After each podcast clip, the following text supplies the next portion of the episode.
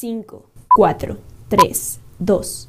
Dicen que la belleza cuesta, tanto para morir por la moda. En este podcast hablamos de moda. Moda macabra. Moda macabra.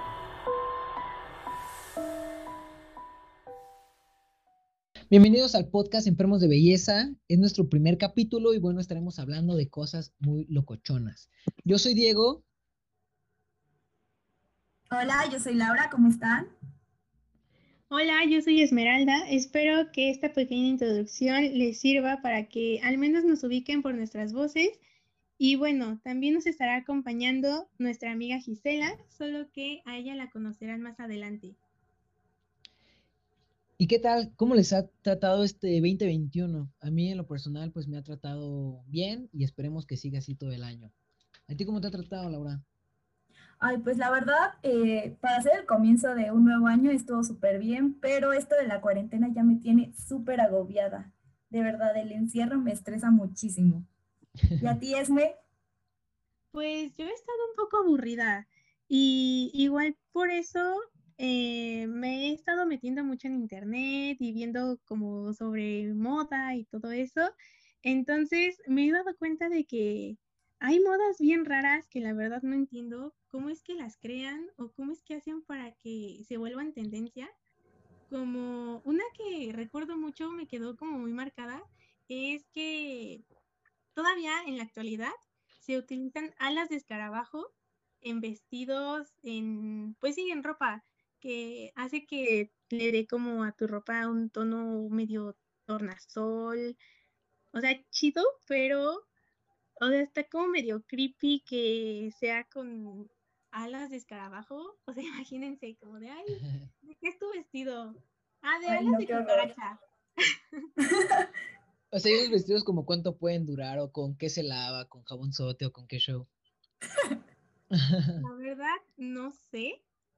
o sea, lo que sí sé es que si no son como bien aplicadas esas alas, si no las aplican bien, generan polillas. Y, o sea, esa tendencia lleva desde 1800.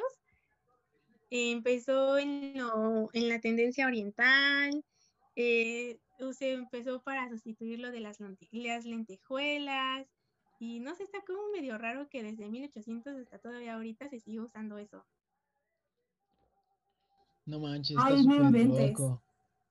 Sí, está súper loco. Ahora imagínate que nunca pudiste tomarte una foto con una persona tan querida y hablando de las modas que han estado desde hace muchos años, también en la época de 1800, o sea, después de la muerte te podías tomar una fotografía con tu familiar o tu ser querido, se llamaba foto post-mortem.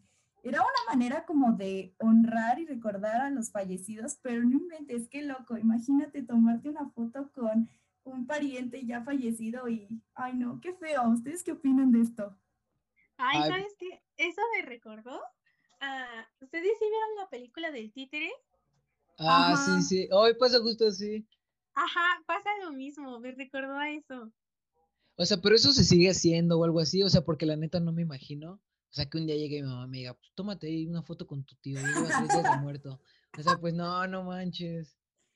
Ay, no, no creo que se siga utilizando, pero imagínate, qué loco, que las fotos eran tan comunes que había gente que se dedicaba a, bueno, hoy en día también lo hacen, pero arreglaban a los muertos de modo que no pareciera que estuvieran muertos y en la foto no podías identificar quién era la persona viva y quién era la muerta. O sea, qué loco.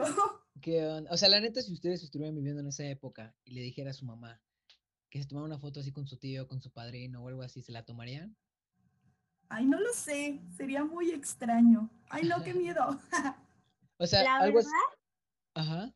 Eh, yo siento que como en ese tiempo eran muy, pues normal, a lo mejor y sí, pero, o sea, imagínate en estos tiempos ahorita que hagan eso y que llegue tu mamá y te diga, se murió tal familiar, vente, vamos a tomarnos una foto. O sea, ahorita sí sería como bien raro, bien, ajá. No, ahorita no, mamá, gracias. ¿Cómo clases? O sea, la neta, ahorita que están hablando de eso, un amigo me estaba contando y la neta yo no le creía nada. Entonces tuve que ahí estar husmeando en las redes. Y hay eh, algo, un fenómeno que se le llamaba, eh, pues le pusieron o le denominaron elegancia mortal, que fue en el siglo XIX.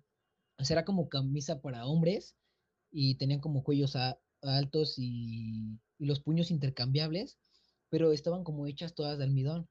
Entonces, eh, o sea, llegaba un punto que te podían asfixiar y te podían como cortar el flujo sanguíneo. O sea, y como que traté de, de preguntarle más a mi amigo que me andaba diciendo, o sea, me dijo como una peda y me estaba diciendo que si bebías como de más, porque cuando bebes de más como que te hinchas.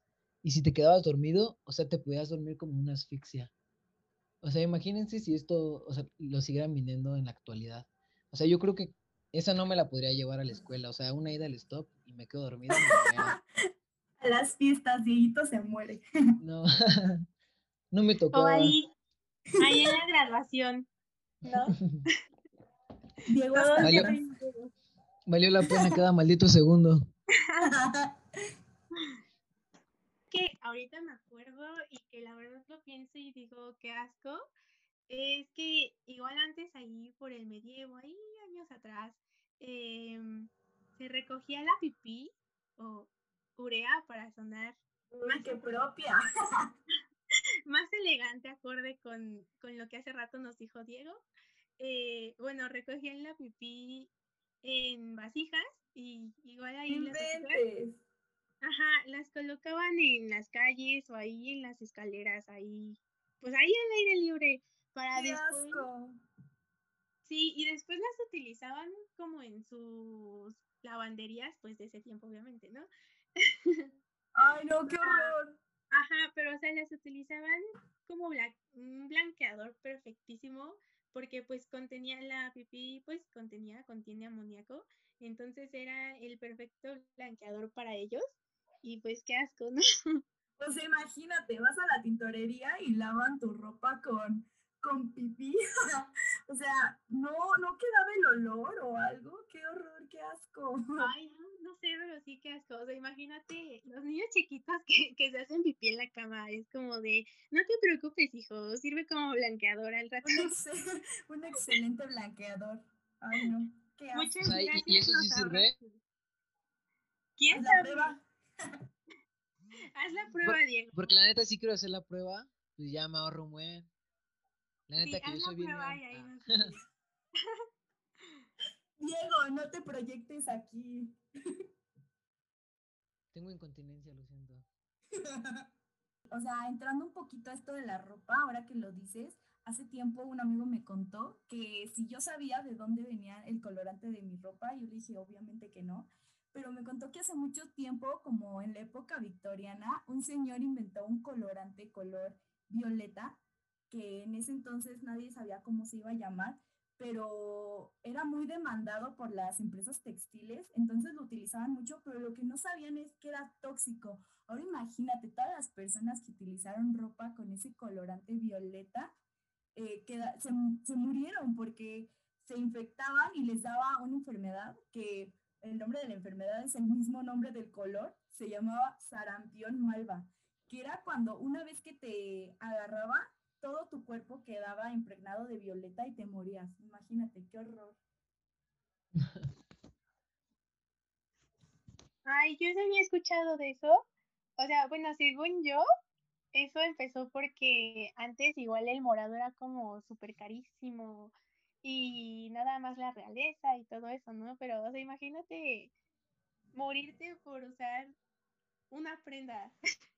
O sea, como que Sí, la decolorabas y eso te hacía como un efecto o algo así. Sí, era tóxico para la piel. No, O sea, yo por eso siempre horror. pongo del mariposa o del caballo. Ay, no, por eso tú no eres de la realeza. Yo no soy No la puedes realeza. comprar eso. Estoy muy agradecido de no ser de la realeza. O sea, pero yo vi algo que había eh, un elemento o una composición que contaron que se llamaba el radio o el radium en inglés. Las mujeres se lo aplicaban en la cara y decían como que les brillaba más. Pues sí, en efecto les brillaban más, pero como que se les caían cachos de piel, o sea, como que le dejaban esas secuelas. Entonces dije, no manches. Y también había otra que, eh, o sea, como ahorita en las depilaciones, eh, pues existe que acá es la de los hilos, que las tijeras, cosas así. Pero La depilación mujeres- láser es lo de hoy. Es lo de hoy, yo sé, pero lo de antes era con rayos X. Entonces, pues causaban, pues obviamente, dermatitis o cáncer. Pues es que los rayos X, según yo, Ajá. bueno, con Te láser, matan nada más. No te duele, pero te más. te matan las neuronas. No, no es cierto. Nada más se siente como un pinchazo, como un piquetito. O sea, no es doloroso. No sé, no quiero averiguarlo. Pero bueno, estamos entrando en mucha plática y recuerden que este podcast es patrocinado por... ¿Se te murió alguien y quieres ahorrar? ¿No quieres cancelar tu viaje a Acapulco? ¿Quieres ser ecológico? Ataúdes reutilizables 100% eco-friendly tenemos una solución que te mantendrá con vida a ti y a tu bolsillo. Nosotros nos encargamos. Llámanos al 55023254. Y ahora, para finalizar y para que la conozcan por fin, nuestra amiga Gisela les presentará un top 5 de modas que tal vez ustedes no conocían.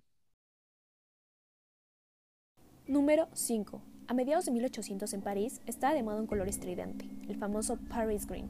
Este verde llegó a la tapicería, a la medicina y hasta a la moda.